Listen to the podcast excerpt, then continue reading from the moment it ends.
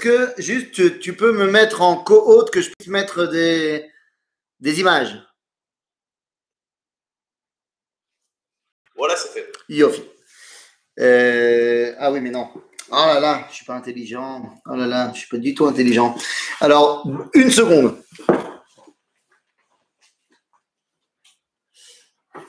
Et oui, parce que mes images étaient préparées, mais dans l'autre ordinateur, évidemment. Donc, je vais les transférer tout de suite. Hop là, tac, ça c'est fait. Tac. Oui, ce sont les inconvénients des gens qui ne sont pas intelligents. Voilà. Depuis quand Depuis quand avec Tam Depuis quand Depuis quand depuis, depuis longtemps Alors, attendez, on me demande où est-ce qu'on peut retrouver les cours du Rav Cherki. Je vous ai mis dans le chat euh, la chaîne YouTube du Rav Cherki, euh, où là-bas vous pouvez retrouver tous ses cours en français. Euh, il a une chaîne YouTube exclusive en français, euh, et ce sera là-bas qu'on mettra le cours euh, dès ce soir, j'espère. Et on vous rappelle aussi que ce soir, le Rav Fison à 8h, euh, heure française, et 9h, heure israélienne, donne un shoot, un question-réponse sur Yom Ha'atzmaut. Toutes les questions que tout le monde se pose sur le est-ce qu'on fait le Hallel, est-ce que c'est une mitzvah, pas une mitzvah, est-ce qu'on peut manger de la viande de bœuf ou la viande d'agneau, Et dans quel ordre? Et dans quel ordre? Voilà. Yofi, ça c'est bon. Très bien. Hop. C'est bien. Hop là. Tac. Super. Voilà. Hop là. Yofi. Ok, normalement on est bon. Tov, alors Boker Tov, Boker Tov les Koulam, Shavua Tov. Euh, je vois qu'il y a une lumière qui me dérange. Yofi, je pense que cette fois on est bon. Yofi. Tov, alors Boker Tov les Koulam. Effectivement, j'ai un, rôle difficile à remplir aujourd'hui parce que euh, les autres rabbinim vont parler de choses euh, joyeuses, de choses qui nous donnent le sourire. Et, eh bien moi, j'ai reçu la lourde tâche de parler d'un sujet plus difficile, plus, plus lourd, mais pas moins fondamental et pas moins historique. Nous allons parler ensemble de Yom HaZikaron. Alors effectivement, il n'y a pas de, euh, j'ai envie de dire, de, de, caractère halachique au jour de Yom HaZikaron. C'est-à-dire que le jour de Yom HaZikaron, où on se rappelle de ceux qui sont tombés, en vérité, ça peut être euh, 365 jours de l'année, où on peut, euh, chacun en fonction de ses proches, eh bien, aller évidemment se recueillir et apprendre d'eux. Le fait que le peuple d'Israël est déterminé que Yom HaAtzmaut et Yom HaZikaron allaient être rattachés et que on passerait de Yom HaZikaron à Yom HaAtzmaut, c'est pour bien cristalliser dans le conscient et l'inconscient de chacun d'entre nous, eh bien, que la dimension de joie intense et profonde de Yom HaAtzmaut, tout ce que le Rav vient de nous expliquer, la possibilité de enfin, eh bien, remplir notre rôle dans le monde, tout ceci a été possible grâce à des personnalités extraordinaires, grâce à des monsieur tout le monde qui nous ont appris comment être tout le monde. Aujourd'hui, Yom HaZikaron, j'aimerais vous parler au travers de personnalités, eh bien, de ce qu'est la particularité des soldats d'Israël. Le cours s'appelle Mais qui sont nos soldats? Qui sont nos soldats? Au travers de quelques histoires, j'aimerais qu'on mette l'accent sur non pas quelle a été leur vie, mais quel a été leur message pour nous aujourd'hui. Je vais essayer de faire en sorte que ce cours ne soit pas un cours rasratique par excellence, même si on sera obligé d'évoquer ceux qui sont tombés. Le but n'est pas de se rappeler du passé, mais bel et bien, et je le dis souvent, de construire l'avenir. Il y a une grande différence. Et ça, c'est fondamental. C'est comme ça que j'aimerais vraiment ouvrir le cours. Il y a une grande différence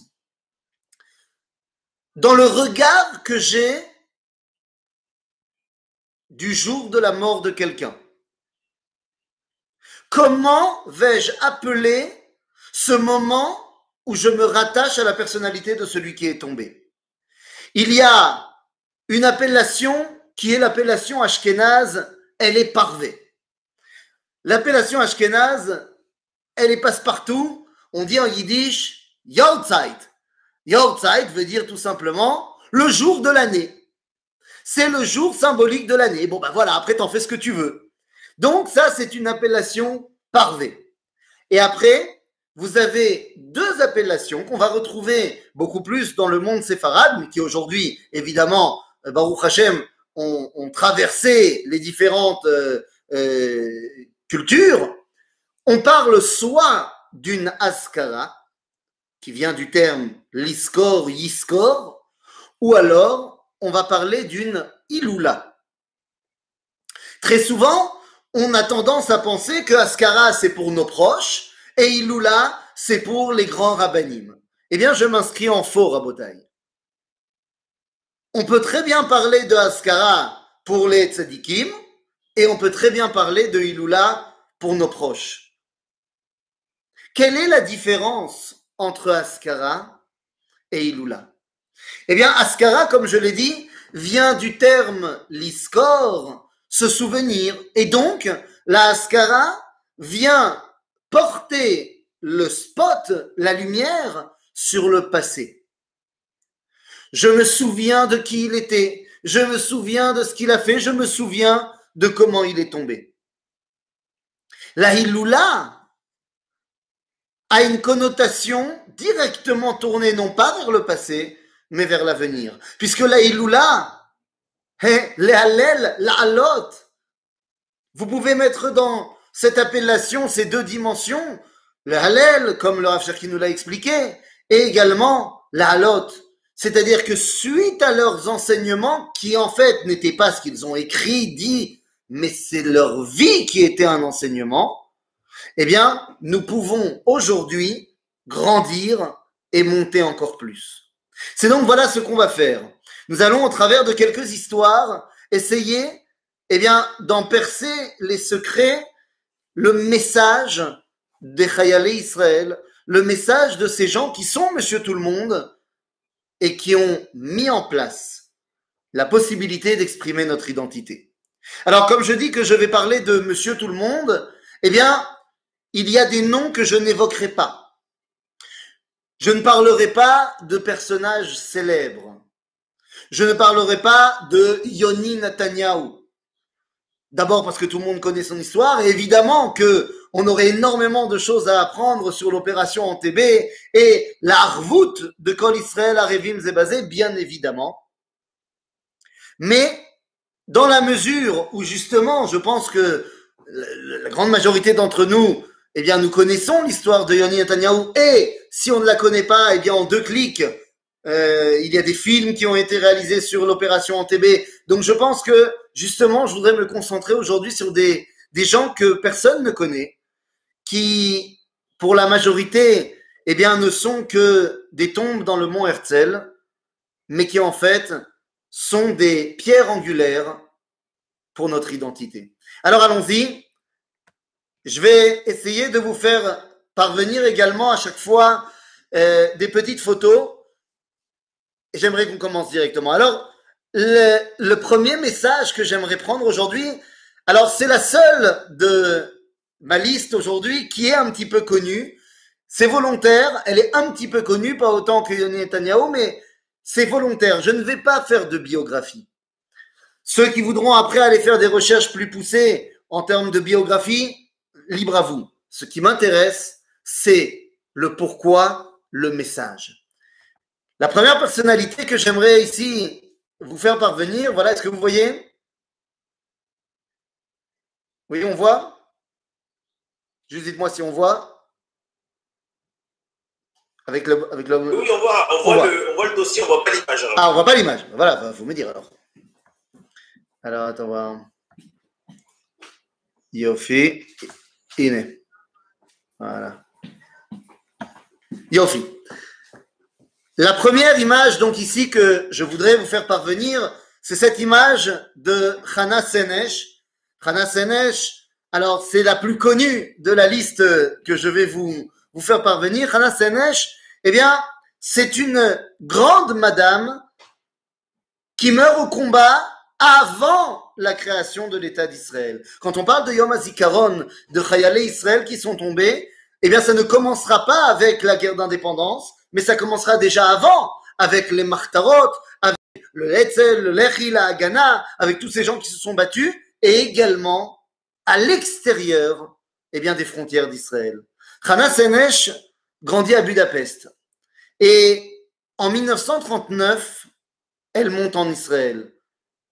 Baruch Hashem, c'est ce qui lui permettra de ne pas, de ne pas passer la Shoah, du moins a priori.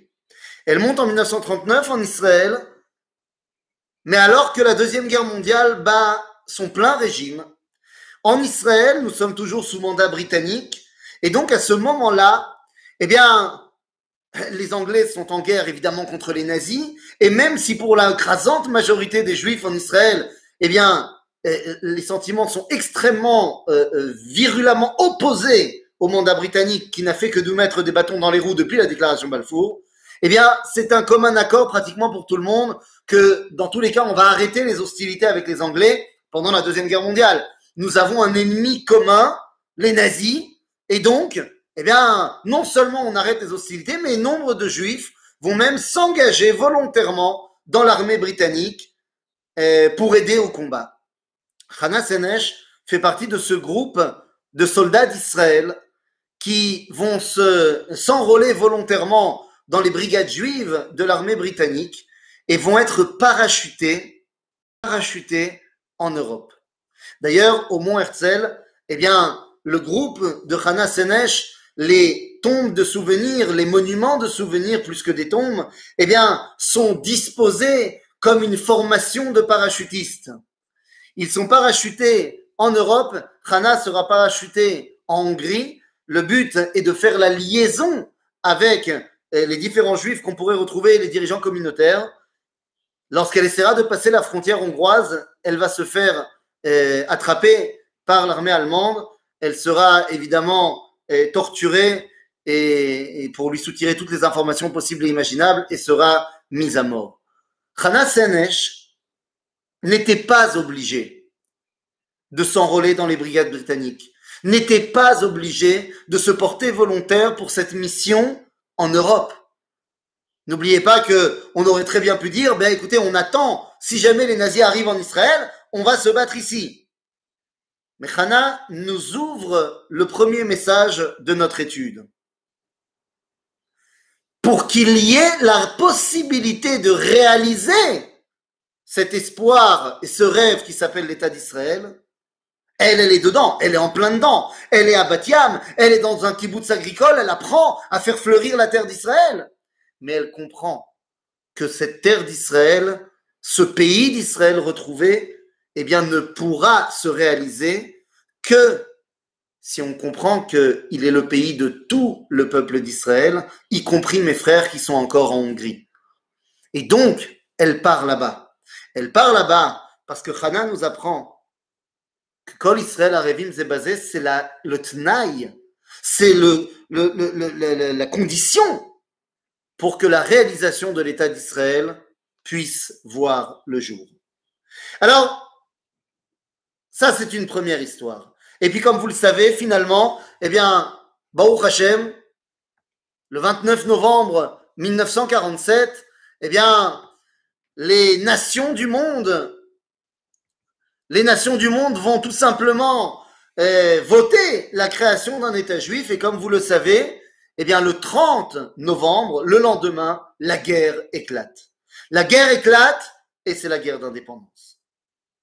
Les amis, à partir de maintenant, mon histoire ne sera pas chronologique. Mon histoire sera thématique. C'est pour ça que les différents personnages que je vais évoquer, ne cherchez pas, ce n'est pas un ordre chronologique, c'est volontaire. S'il y a des gens qui sont capables ici euh, de lire l'hébreu, un tout petit peu, eh bien, je vous demanderai, je vous demanderai ici, Ouais, on voit que le dossier juste, ça arrive, ça arrive, t'inquiète pas. Je vous demanderai ici de m'aider à lire le nom du soldat qui est ici tombé. Yuval Harel. Yuval Harel. Je pense que tout le monde l'a vu. Volontairement, je l'enlève pour vous montrer une autre photographie. Hop là. Un. Technologie. Et voilà. Et ceux qui arrivent à lire, lisez-moi aussi cette tombe. Yuval Harel. Les amis, voilà cette histoire absolument incroyable. Absolument incroyable. Nous sommes en 1982. Nous sommes en 1982 et à ce moment-là commence la guerre du Liban, la première guerre du Liban. Cette guerre du Liban, eh bien, commence au mois de juin et dès le début de la guerre, les nombres de soldats tombés au combat, dès le premier jour, commencent à arriver et ce sont des nombres qui font froid dans le dos. Tous les jours, aux informations, à la fin de la journée, on donne les noms des soldats qui sont tombés. Ça fait à peine deux jours que la guerre a commencé. Il y a un petit garçon, enfin petit garçon, il a, il a 17 ans, il s'appelle Amos, il vient de Jérusalem, il habite à Talpiot, et il fait partie de la Shomer Hatzaïr. Et ce petit garçon, Amos, il entend à la radio quelque chose qu'il n'arrive pas à accepter. Il entend que l'un des soldats qui sont tombés aujourd'hui, nous sommes le 8 juin 1982, il entend Yuval Harel de Jérusalem. Il dit c'est impossible. Yuval Harel, c'est mon madrir. C'est mon madrir. Je sais qu'il est parti à la guerre, mais c'est pas possible. C'est pas possible. Il est impossible pour moi d'accepter que Yuval, mon mentor, mon ami, mon tout ce que vous voulez, soit tombé. Je n'y crois pas. Il court, il court chez les parents de Yuval. Les parents de Yuval, Yosef et Chaya, ils courent chez eux en leur disant mais, c'est pas possible, euh, dites-moi que c'est pas vrai. Et lorsqu'il arrive chez Yosef et Chaya, il leur dit mais vous avez entendu, vous avez entendu, ils ont entendu et on ne sait pas ce qui se passe, c'est impossible. Voilà Yuval Harel. Les parents viennent de recevoir le coup de téléphone de l'armée. Yuval est tombé. Une heure s'écoule dans le drame le plus total pour la famille. C'est impossible, Yuval est tombé. Et au bout d'une heure, ils reçoivent un second coup de téléphone. En disant, Chaya Yosef, vous êtes les parents de Yuval Harel de Jérusalem? Il dit oui. Et là, je ne sais pas qui était au bout du fil, un, un représentant de l'armée leur dit Oups! Autant pour nous!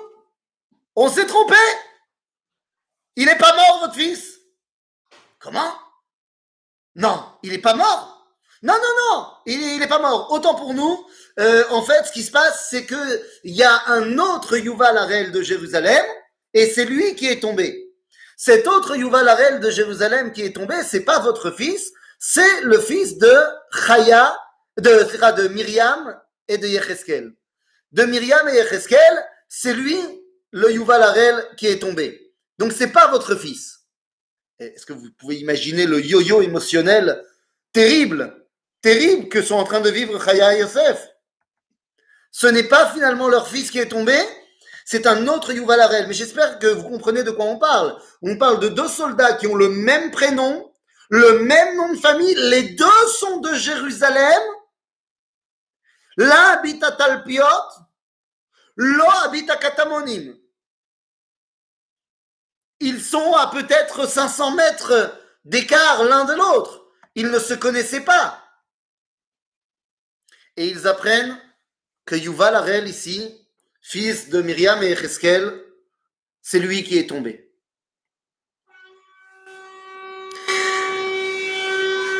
Ça prend du temps de ramener le corps depuis le Liban.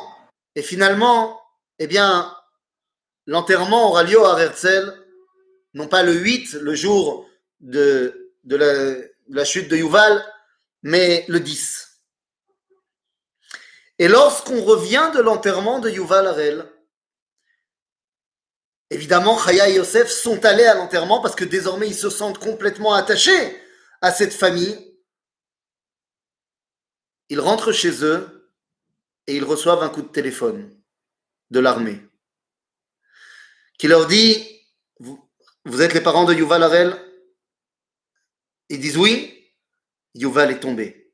Et là, Chaya et Yosef disent Mais non, mais Enfin, oui, mais non, mais en fait, c'est pas le nôtre. On sait, mais en fait, c'est parce qu'il y a un autre qui est le fils de Myriam et Ereskel. C'est lui qui est tombé, c'est pas nous. Et là, ils leur disent, non, mais on sait, mais là, cette fois, c'est le vôtre aussi. Yuval et Yuval vont mourir à deux jours d'écart. Ils ne se connaissent pas, ils habitent à côté. Ils tomberont pratiquement ensemble. Les parents, Chaya et Yosef, Myriam et Echeskel vont prendre une décision. Que Yuval Harel et Yuval Harel, plus que n'importe qui, même s'ils ne se connaissaient pas, ont expliqué à tout le peuple juif qu'est-ce que ça voulait dire Achva, cette fraternité qu'il y a au sein de l'armée d'Israël. Les parents vont demander que Yuval et Yuval soient enterrés côte à côte au mont Herzl. Comme malheureusement il y a eu d'autres membres de l'unité qui sont tombés entre-temps, ils sont enterrés à deux tombes d'écart l'un de l'autre. Yuval Harel et Yuval Harel. Ces deux frères qui ne se connaissaient pas, mais qui nous ont appris qu'est-ce que ça voulait dire la notion de Achva au sein du peuple d'Israël, la notion de fraternité. Maintenant qu'on a compris la notion de responsabilité collective, avec Hana, la notion de fraternité avec Yuval et Yuval. Je vais nous emmener en arrière dans l'histoire en 1956, lors de ce qu'on appelle la campagne du Sinaï. La campagne du Sinaï, les amis, de quoi parle-t-on? La campagne du Sinaï, c'est une guerre qui est très compliquée parce que ça bouge pas vraiment, mais ça bouge, mais ça bouge pas, mais ça bouge.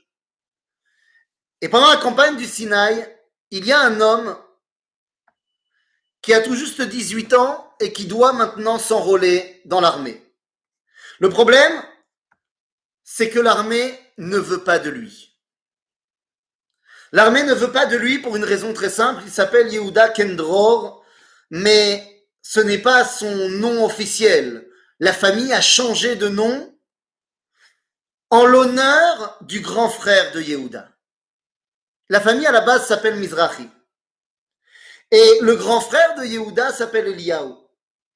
Et Eliyahu Mizrahi est un des combattants qui va tomber dans le combat du Castel en 1947-48. Au moment où Eliyahu tombe, et il a, pour lui, le dror, l'oiseau, c'était son symbole, c'était son animal fétiche, et donc la famille, en l'honneur de ce fils tombé, ils ont décidé de changer le nom de Mizrahi en Kendror pour faire honneur à leur fils. Donc Eliaou est tombé pendant les combats du Castel. Mais lorsque Eliaou tombe, nous sommes en 1948, 47, 48. Donc ça veut dire quoi? Eh bien ça veut dire que nous sommes à peine huit ans avant la campagne du Sinaï. Alors que Eliaou Mizrahi meurt, il est âgé de 19 ans.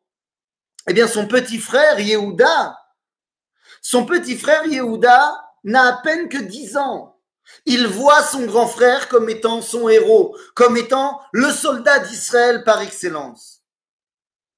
Il grandira sans son frère, mais avec l'amour et le, comment dire, la dougouma, l'exemple d'un héros. Lorsqu'il arrive à ses 18 ans, il doit rentrer à l'armée et l'armée lui dit Tu ne seras pas soldat. Pourquoi? Eh bien, parce que tu es le dernier fils d'une famille qui a déjà perdu un fils. Et d'après les lois de l'armée, tu ne peux pas être enrôlé. Et là, la guerre commence. Parce que pour Yehuda, il est hors de question qu'il ne suive pas les traces de son grand frère.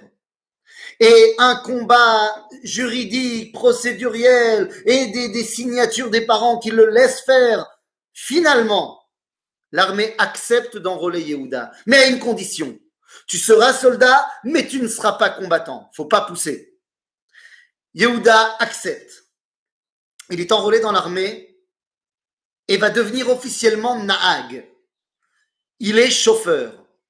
Il est chauffeur et très très vite, il va être rattaché à l'un des commandants de l'unité des parachutistes.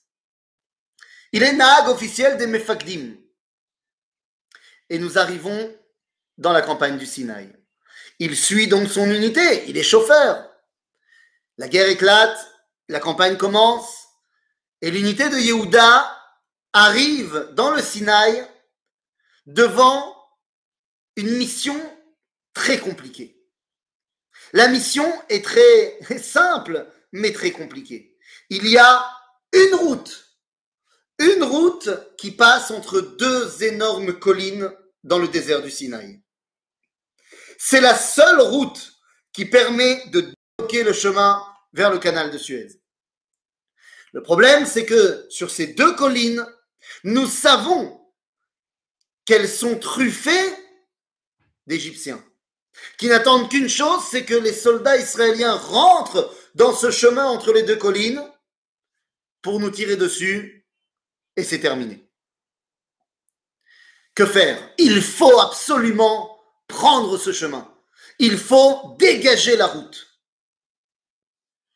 À ce moment-là, comme euh, à l'accoutumée de Tzal, eh bien, tous les Mefakdim se portent volontaires pour ce qui va être une mission suicide. La mission est simple. Prendre une jeep, foncer dans le chemin pour que les Égyptiens sortent de leur cachette et tirent dans tous les sens sur la jeep pour que nous, on voit d'où viennent les tirs pour qu'on puisse ensuite aller conquérir les deux collines et libérer le chemin. Mais celui qui sera dans jeep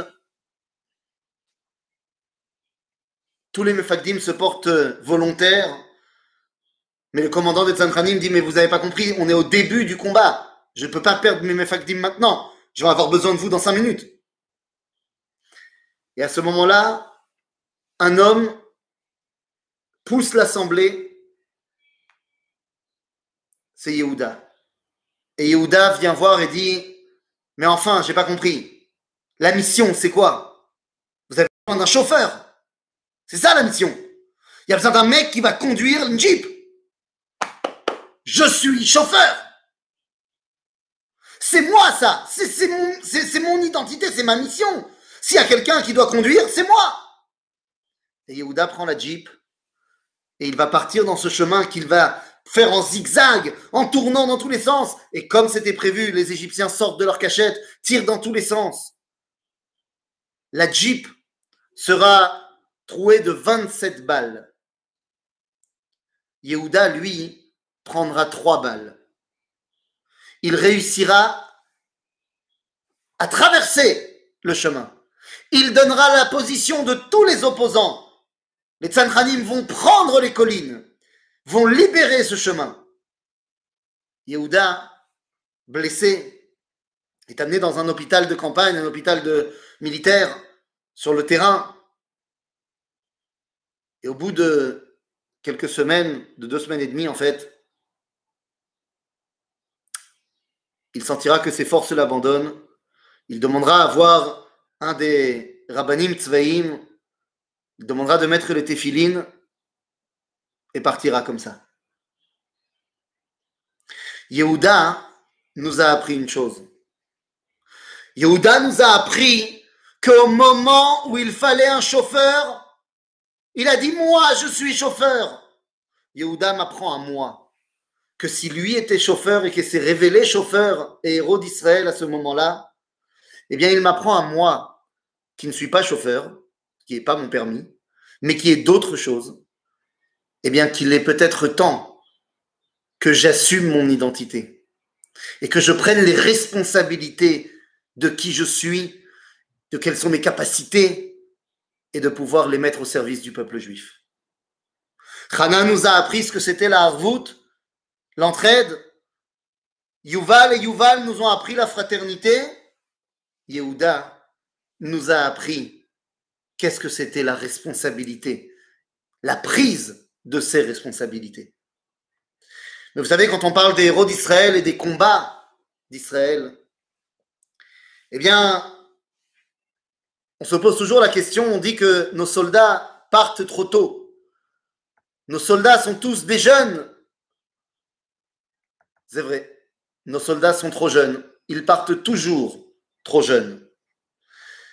Quand on voit au Mont Herzl ou ailleurs des soldats qui ont 18 ans et qui tombent au combat, on se dit mais ils avaient toute la vie devant eux. Mais que dire de cette photo? Non, non, ce n'est pas Yom HaShoah. Que dire de cette photo-là? Les amis, il s'agit du plus jeune soldat d'Israël qui est tombé au combat pour notre pays. Il est jeune sur cette photo, mais c'est la photo la plus récente qu'on a. Il s'appelle Nissim Guini. Nissim Guini est observateur d'élite, voire même tireur d'élite pour les combats de Jérusalem. Nissim a 10 ans. Il est tout petit. Pas seulement parce qu'il a 10 ans. Mon fils a 10 ans, mais il est très grand. Lui, il est tout petit. Il a 10 ans et nous sommes en 1948. Ce sont les combats du Rova. Les combats de la vieille ville de Jérusalem. Il habite dans la vieille ville de Jérusalem. Et comme il est tout petit, eh bien, son rôle, parce qu'il veut participer, son rôle, c'est de prendre des jumelles, de grimper sur les toits une radio à la main, ses jumelles dans l'autre, et de se cacher sur les toits pour pouvoir voir les mouvements de troupes des Jordaniens et donner des informations. Il sera nos yeux les plus jeunes de l'histoire d'Israël dans les combats de Jérusalem. Nissim Guini, 10 ans, nous apprend que toute la réalité du peuple juif repose sur l'avenir. L'avenir, j'en parle devant la photo d'un homme qui a 10 ans, qui avait évidemment tout l'avenir devant lui, mais qui comprend cette réalité que pour assurer l'avenir du peuple juif, eh bien peut-être que mon avenir personnel ne sera pas assuré.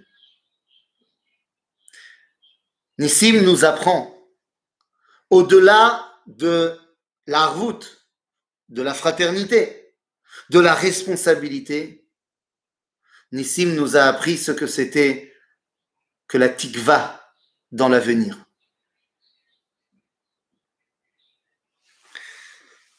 Alors les amis,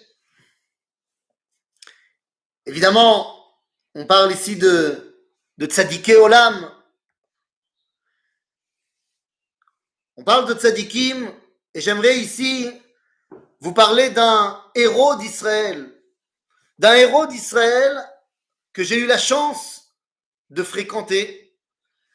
Et cette fois, je ne vous ai pas amené une, je vais pas vous, vous mettre une photo dans, dans, dans le dossier.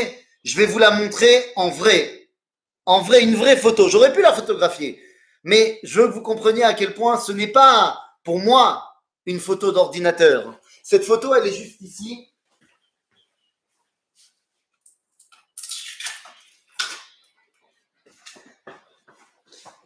Cette photo, elle est juste ici. Alors, euh, bon, on se passera des commentaires de savoir si j'ai grossi ou si j'ai pas grossi. Certes, la photo a à peu près 14 ans, Machou Je suis ici avec un homme extraordinaire. Alors, extraordinaire à bien, bien des égards. D'abord, j'aurais pu vous dire qu'il est extraordinaire parce que, eh bien, c'est un rescapé de Auschwitz, parce qu'il a survécu aux marches de la mort, parce que c'est quelqu'un qui a réussi à prendre lorsqu'il est arrivé finalement en Allemagne, lorsque les Américains sont arrivés et qu'il a euh, reçu, comme tant d'autres déportés, les rations de nourriture des soldats alliés qui ont vu ces gens qui mouraient de faim, ils leur ont donné leurs rations et vous savez ce qui s'est passé? Les déportés se sont jetés sur la nourriture, ont commencé à manger et, en quelques minutes, ils s'effondraient au sol et mouraient jusqu'à ce qu'un infirmier de l'armée américaine comprenne qu'ils n'ont plus l'estomac capable de manger ces denrées plein de gras, plein de choses. Et donc il leur donne de récupérer, de prendre de la main des déportés cette nourriture qu'on venait de leur donner pour les sauver. Mais lui, il réussit à garder, à garder une boîte il, dit que c'était une espèce de, de viande avec du gras. Bon, ça ressemblait certainement euh, à notre louf qu'on connaissait quand on était à l'armée. Et il dit qu'il s'est autodiscipliné, qu'il faisait comme ça, une fois toutes les six heures. Et petit à petit, au bout d'une journée, il a fait ça une fois toutes les cinq heures, et ensuite une fois toutes les quatre heures, et il s'est réhabitué, il s'est réhabitué. Cet homme monte en Israël, monte en Israël après la Shoah, et il vient devenir un des, alors pas des bâtisseurs, parce que ça existait déjà, mais un des fiers compagnons combattants de Kfar Etzion. Il monte à Kfar Sion. Là-bas, il rencontre sa dulcinée. Sa dulcinée qui, elle aussi, rescapée de la Shoah, elle aussi est arrivée à Kfar Sion. Ils vont très vite euh, se marier, évidemment, et les combats de Kfar Sion commencent. Les combats de Kfar Sion commencent. Sa femme, qui est infirmière, a été évacuée avec les enfants à Jérusalem, et lui fait partie des combattants. Comme vous le savez, les combats de Kfar Sion, eh bien, finalement, Faretzion tombera. Et les 47 derniers combattants devront se rendre. Ils n'ont plus de munitions, ils n'ont plus, plus rien. Et la légion jordanienne les a submergés. Ils ont tenu, ils ont tenu. Alors que Ben Gurion leur disait, mais si vous tombez, Jérusalem tombe. Vous êtes la ceinture de sécurité de Jérusalem. Ils ont tenu. Et finalement, les 47 derniers combattants se font capturer par les Jordaniens. Et les Jordaniens leur disent, vous allez tous vous mettre alignés devant un bâtiment là-bas, qui est un grand bâtiment là-bas, et on va vous photographier. Vous êtes maintenant des prisonniers de guerre. Alors évidemment qu'on a un peu peur, mais on se dit, c'est l'armée jordanienne, c'est la légion officielle, c'est, c'est pas les barbares de Hebron. Donc ils se disent, on est des prisonniers de guerre maintenant. Mais les Jordaniens décident de renouer avec leurs sentiments barbares et au lieu de les prendre en photo alors qu'ils sont tous alignés, commencent à les fusiller. Dans la mêlée et, les cris et, le balagan, lui et quatre autres, et trois autres, vont survivre. Lui va survivre parce que lorsque les coups de feu commencent, il fait mine de tomber et d'être donc euh, mort. Et dans la, dans la cohue, il va ramper jusqu'aux vignes qui sont juste derrière le bâtiment. Il va se tapir sous les vignes jusqu'au coucher du soleil. Et de là, il ira prévenir les autres Yishuvim de ce qui vient de se passer. Cet homme que j'enlace s'appelle Nahum Ben Sira. Goldstein à la base, mais Ben Sira lorsqu'ils sont arrivés en Israël. Et Nahum Ben Sira avec sa femme Pnina Ben Sira, c'était les grands-parents de ma femme. Nahum fait partie d'un des quatre survivants. Il est parti aujourd'hui, mais faisait partie d'un des quatre survivants du combat de Kfar Etzion. Nahum et Pnina, quand on leur a demandé ce qui était le plus important dans leur vie, une fois que Kfar Etzion est tombé, eh bien, ils ne sont pas restés en reste. Ils sont partis à côté de Haïfa avec d'autres survivants de Kfar Etzion et de, des femmes, des enfants, du Gouche et ils sont partis construire le village de Nir Etzion, qui est à côté de Haïfa encore aujourd'hui. Et ils y ont habité, ils y habitent encore, et ses enfants habitent également, sauf la maman de ma femme qui est partie en Angleterre, mais ça c'est une autre histoire. Nahum Ben Sira, eh bien, son enseignement quand on lui a demandé c'est quoi le plus important Eh bien, Nahum et Pnina ont dit deux mots. Et comme ils étaient mariés, eh ben on a dit bon bah ça va ensemble.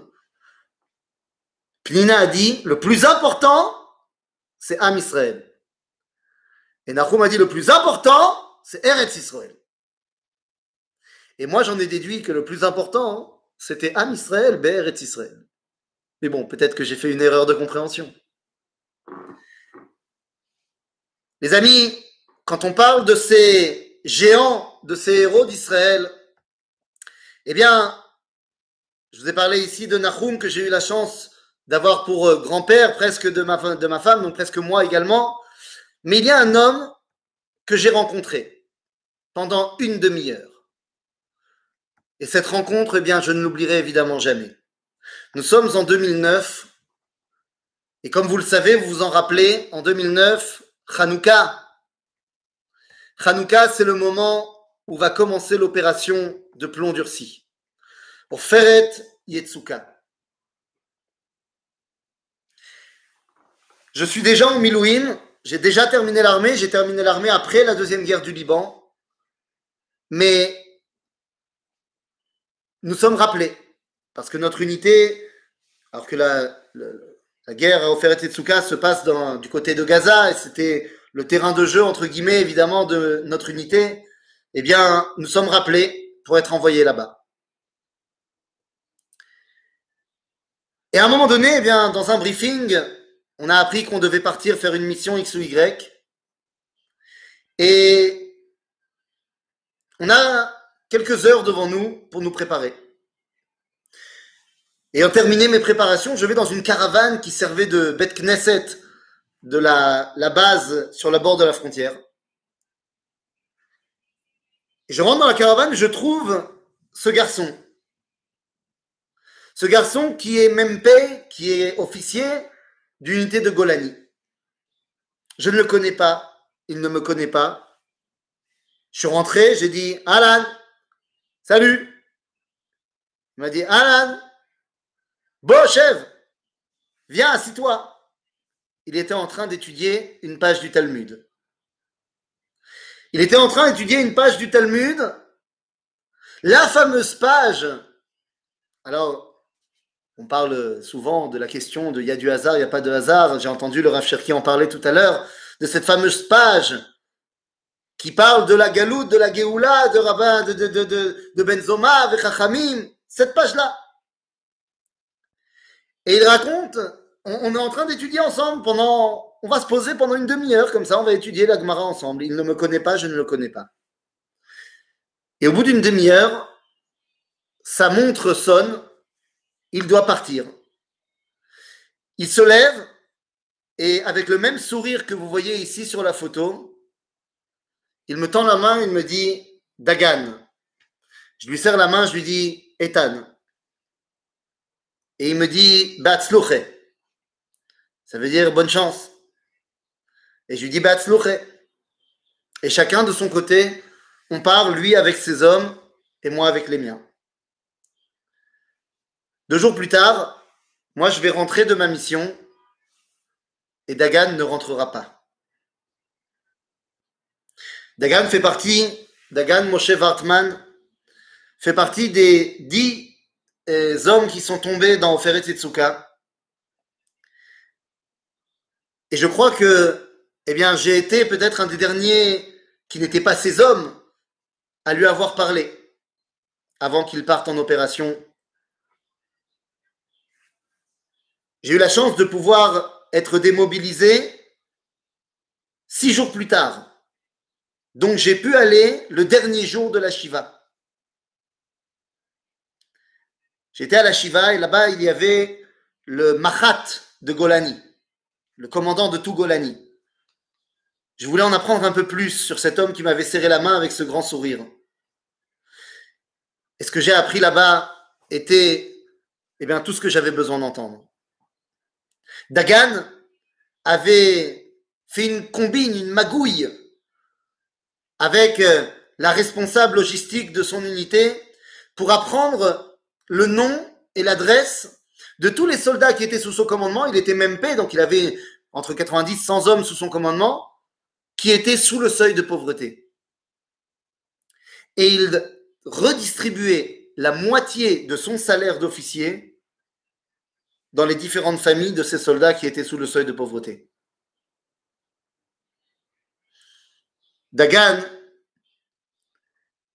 le Mahat de Gil de Golani nous raconte ça et nous dit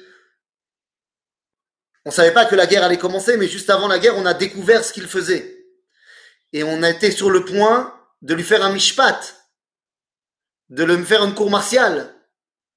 Parce que ce qu'il faisait, c'est interdit. C'est du vol. C'est le vol de l'armée. L'armée l'a payé lui. C'est son salaire. Il n'a pas le droit de, de bidouiller les ordinateurs. Mais il a dit, dans le même temps où on voulait lui faire une cour martiale, c'était pour lui remettre une médaille. Il l'aura reçu, cette médaille, finalement. Dagan nous a appris une chose toute simple. Après la dimension de Kol Israël Arevim Zebazé de Chana Senesh, de Achvat Israël, de la fraternité de Yuval et Yuval Arel, après avoir compris la responsabilité de qui je suis de Yehuda Kendro et l'espoir dans l'avenir du peuple juif de Nissim Gini, eh bien, j'ai appris de Dagan Moshe Wartman que finalement, toutes ces grandes théories, toutes ces grands idéaux qui sont Béhémet grands, eh bien, pour pouvoir les mettre en pratique dans ce que Nahum et Pnina Ben Sira nous ont appris dans Am Israël, Ber et Israël, eh bien, Dagan nous a appris qu'il fallait les mettre en pratique dans les petites choses du quotidien et que le plus grand soldat d'Israël, c'était celui qui enlevait aussi des fois son uniforme et qui restait un grand bonhomme. Et enfin, pour le dernier personnage que j'aimerais évoquer avec vous, j'aimerais évoquer le personnage extraordinaire.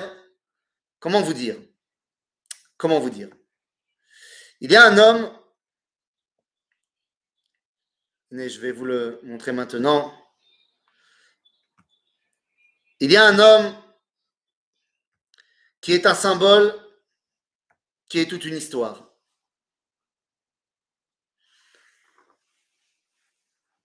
Une semaine, une semaine après la fin de la guerre en 2014, Tsukeitan. Nous revenons à la vie normale après la guerre.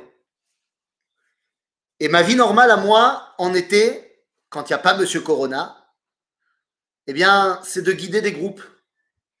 Et en été particulièrement des groupes de Taglit. Dans les groupes de Taglit, il y a des passages obligés. Ar Herzl, c'est un des passages obligés. Lorsque nous arrivons au mont Herzl, je vais faire un circuit pour essayer de, de transmettre ces valeurs-là à mon groupe. Et je vais sur la tombe de Dagan Moshe Wartman, dont je viens vous parler. Mais je vois qu'il y a de nouvelles tombes, puisqu'il y a une semaine vient de se terminer la guerre de, de, de, de. Et parmi ces nouvelles tombes, il y en a une qui est encore, j'ai envie de dire, fraîche. Elle n'est même pas recouverte de la pierre tombale mamache. C'est celle de ce soldat. Mais tout le monde est choqué. Personne n'arrive à, en placer une. Tout le monde était encore sous le choc de la guerre de Tsukeitan. Donc j'ai envie de dire que mon groupe, lorsqu'il a vu cette tombe toute nouvelle, on n'a rien dit. On n'a rien dit. Tout le monde était en larmes, mais on ne savait pas pourquoi on était en larmes. Mais quelques mois plus tard, au mois de décembre, il y a un nouveau groupe de Taglit qui est arrivé. Et donc, on est revenu au Mont Herzl et je les ai réamenés sur la tombe de Dagan Moshe Wartman pour raconter son histoire. Mais cette fois, la tombe de ce soldat ça y est, elle avait été, c'est bon, c'était officiel. On était il y a quatre mois dans la guerre, donc les gens connaissaient, se rappelaient, c'était vivant, c'était frais, mais c'était pas non plus le choc de l'instant. Et je suis avec mon groupe, je les mets en arc de cercle devant la tombe de Max, qui s'appelle Max Donald Steinberg. Et j'ai même pas besoin de parler que tout le monde est en larmes, mais pas les mêmes larmes que le groupe d'avant. Tout le monde est en larmes parce que, au-delà de la photo du soldat qui est exposé sur la tombe, il voit autre chose. Sur la tombe, il voit des dizaines, des dizaines de ça. Alors c'est quoi ça en question? Eh bien, il voit des dizaines de ces petits objets.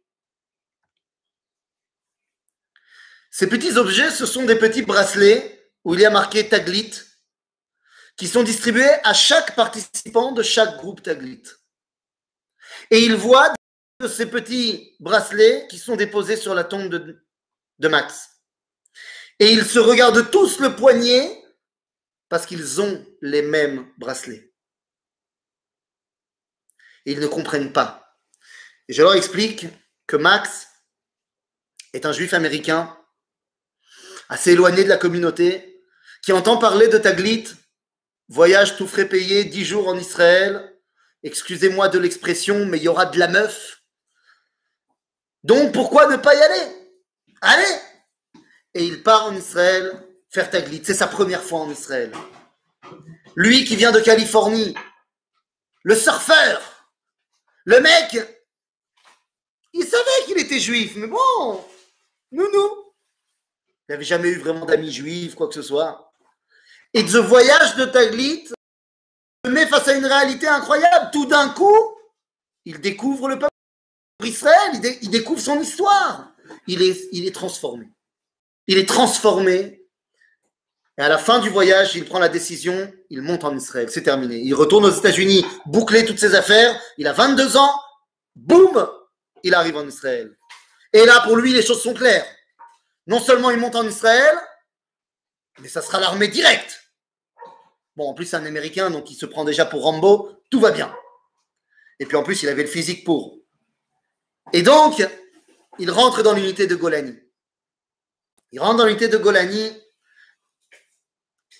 Tsukeitan et Max, juste avant la guerre, juste avant la guerre, il y avait la fête de Pessah. Comme il était Khayal Boded, soldat seul,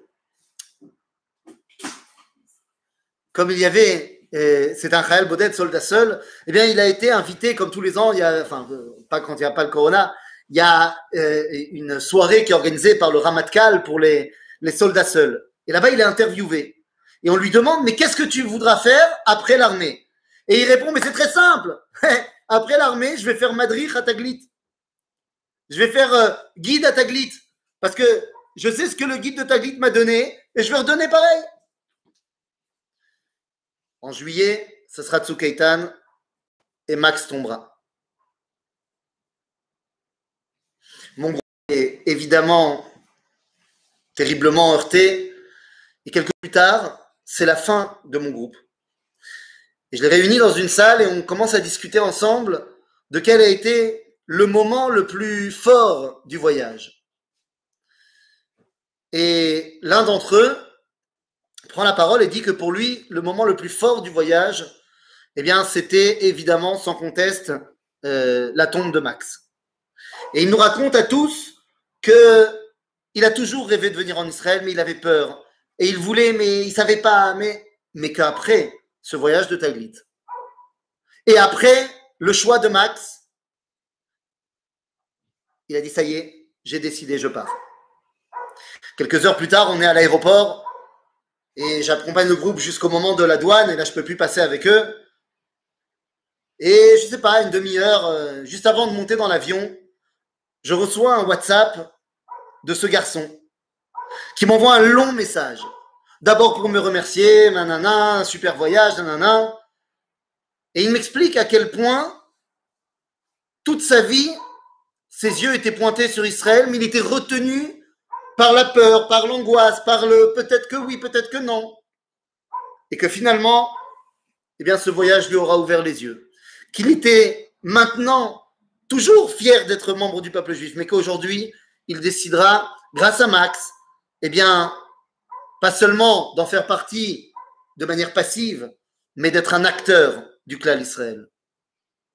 Et il termine son message en hébreu en me disant Toda merci mon frère, Venitrae Bekarov Birushalayim. Et on se reverra très vite à Jérusalem. Le problème, c'est qu'il avait raison. Mais il ne savait pas à quel point il avait raison. Une semaine plus tard, une semaine après être rentré de Taglit, eh bien, Yoav Fratab sera une des victimes de l'hypercacher. Et celui que vous voyez ici. Les amis, toutes ces personnes que je viens d'évoquer nous tracent un chemin. Yom Azikaron le Israël, c'est Yom Hilula le Israël. Ce jour qui nous a permis, eh bien, d'avoir un chemin, de comprendre comment préparer, construire et vivre l'avenir du clan Israël. Je terminerai par ce texte. Par ce texte extraordinaire, alors voilà, je voudrais, je ne sais pas si on le voit ici, alors deux secondes. Je voudrais que vous le voyez tous également. Voilà. Hop là. Là, vous voyez? Yofi. Ce texte, eh bien, se trouve dans le livre Oroth, dans la deuxième partie qui s'appelle Amilchama, dans la deuxième, le deuxième paragraphe. Le Rav n'a pas entendu ce que j'ai dit aujourd'hui, mais savait déjà nous expliquer quelle était la particularité des soldats d'Israël. Qui sont les soldats d'Israël? Dit le Rav.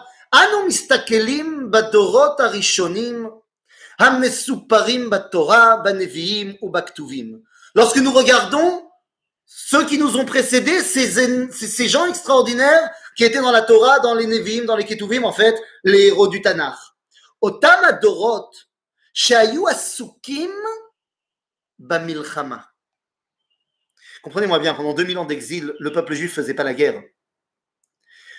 Les héros de guerre d'Israël, on les retrouve dans le Tanakh. Nous dit le Rav quand on regarde ces gens-là, ces gens qui étaient dans le Tanakh, qui étaient à Sukim Milchama. והם הם הגדולים שאנו מתייחסים עליהם בידידות וגדולת קודש.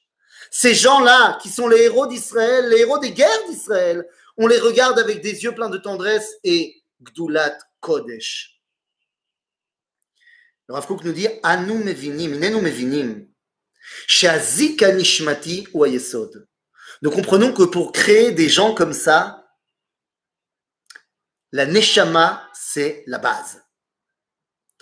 אותו מעמד העולם שעליו מרוצתו אז, שהייתה המלחמה כל כך נחוצה בו, à l'époque, nous dit le Rav Kook, à l'époque du Tanakh, la guerre, elle était présente partout. הוא גרם להופיע את אלה הנשמות. Vous savez, c'est pas très compliqué de se donner 100% à la Torah. Pas très compliqué de se donner 100% au business. Nous le Rav les gens qui sont capables d'être lochamim vekdoshim, ça c'est pas donné à tout le monde. Soldat d'Israël, c'est, j'allais dire un métier, non, c'est une neshama. Ou garam leofia et neshamot, parce qu'il y avait une époque extraordinaire, il a fallu des neshamot extraordinaires. Ces gens qui sont capables de faire les guerres d'Israël sont mêlés shlemut. Ils sont pleins de plénitude.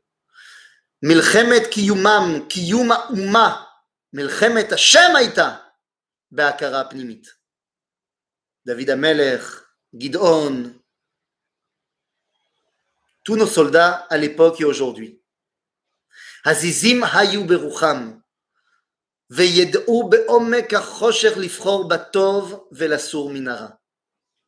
ce sont ces soldats qui, même au plus profond de la nuit, ont fait le bien, ont fait les guerres d'Akadosh on dit Gam Kieler al Mavet Imadi. Quand on regarde ce qu'ils nous ont légué, que ce soit David, que ce soit Guidon, que ce soit les autres, ou que ce soit les différents personnages que j'ai évoqués aujourd'hui.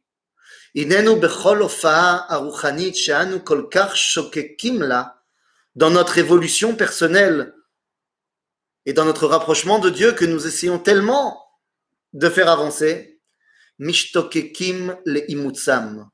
On a envie d'apprendre d'eux, de faire notre leur qualité. Le koach achayim achatuv ve'agabush, ha'eitan ve'amutzak, sheshachan bekirbam. Nous apprenons d'eux toutes les dimensions que nous avons évoquées aujourd'hui. ומיתוך תשוקה זו, כוחנו הרוחני מתאמץ וכוח גבורתנו מתעדן. Et grâce à ce que nous avons appris d'eux, notre force spirituelle grandit. C'est grâce aux soldats d'Israël que dans les yeshivot on étudie mieux. Rabotai, c'est capable d'être soldat d'Israël, eh bien que ceux qui étudient la Torah ont une Torah qui est plus forte. Veotam aneshamot achazakot chozrot liot banu kimeolam, nous dit le. Et ces neshamot extraordinaires qui étaient les neshamot du Tanakh, ces combattants d'Israël qui sont en même temps, je vous rappelle que David Ameler, c'est 18 guerres, 18 guerres. Mais c'est également Neim Zemirot Israël, Baal Teilim. Et bien, nous dit le Rav ces neshamot qui étaient les neshamot extraordinaires de nos combattants du Tanakh, eh bien, ce sont ces neshamot que nous retrouvons chez nos soldats au quotidien qui nous permettent de dévoiler la grandeur de notre identité, chez Zicham Baruch, et que leur souvenir ne soit pas simplement une fenêtre sur le passé, mais le moyen de construire notre avenir. Toda Rabba, les Kulam. Toda Rabba au, au Rafizon pour ce cours, euh, j'allais dire extraordinaire et euh, plein d'émotions. Euh, je vous propose même de prendre